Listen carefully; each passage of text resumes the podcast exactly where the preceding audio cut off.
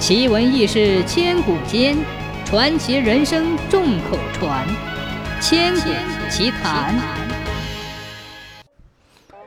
从前，在巴山城东有一家亨达酒店，东家吴立人敦厚实诚，饭菜价格公道，分量足，很受大众欢迎，生意做得顺风顺水。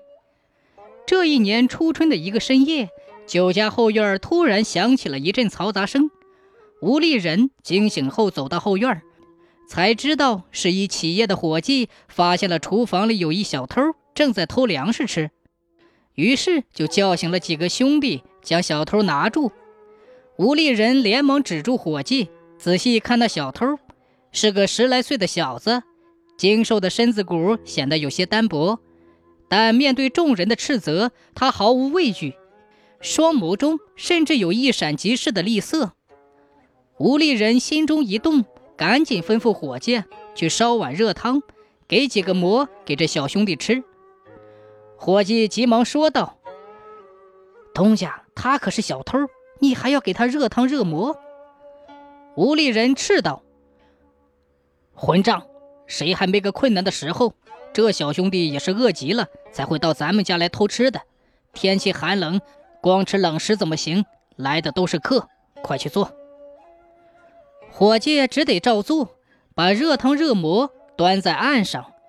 吴立人笑眯眯地说：“哈哈哈，小兄弟趁热吃，只是些剩饭，切莫见怪。”那小偷也是不客气，狼吞虎咽的吃完，抹抹嘴儿，抱拳一揖，说道：“麻烦掌柜的了，你是好人，我姓白，今日受你一饭之恩，改日定当相报。”说完，大摇大摆地走出门，恼得伙计一通大骂。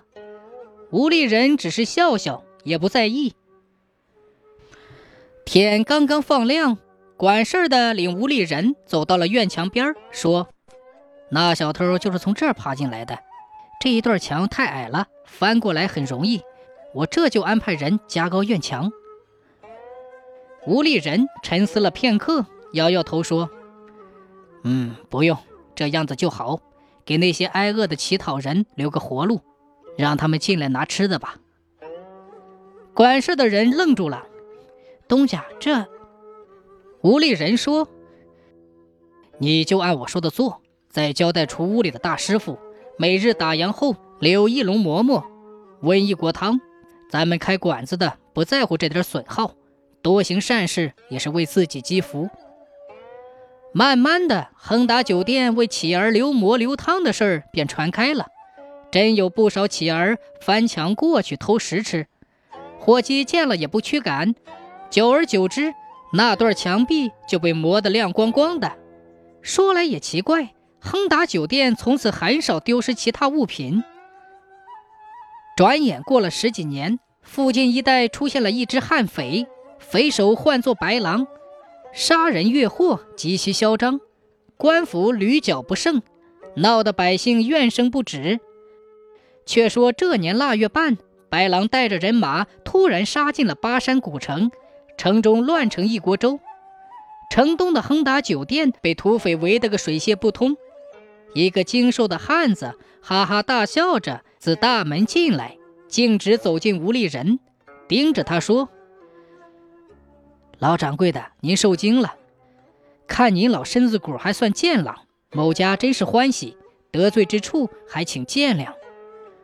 吴立人打起精神说：“恕老朽眼拙，大王认识老朽。”精瘦的汉子说：“老掌柜的莫惊，某家是白狼，就是十六年前到你家厨房偷吃的小子。当年老掌柜的非但未责骂。”还给某家热汤热馍，某家因此下定决心混出个人样来。这不，某家现在也算得上是威震一方的大当家了。某家当年曾说过，一饭之恩必当相报，所以某家决定不动老掌柜的一件物品。吴立人暗松了一口气，喃喃地说道：“真是想不到啊。”他咬咬牙，对白狼作了一揖，说道：“老朽斗胆，还请大王对我乡党手下留情啊！白狼沉思了片刻，说道：“也罢，某家刚才到你家后院看了一下那道墙，果如传说的一般。你真是善人，且看着吧。”后来，白狼匪首只抢足财物离去，罕见的未伤一人。获知缘由，全城的人都向吴立人道谢。从那时起，巴山人不论做什么生意，都会给旁人留一碗吃食。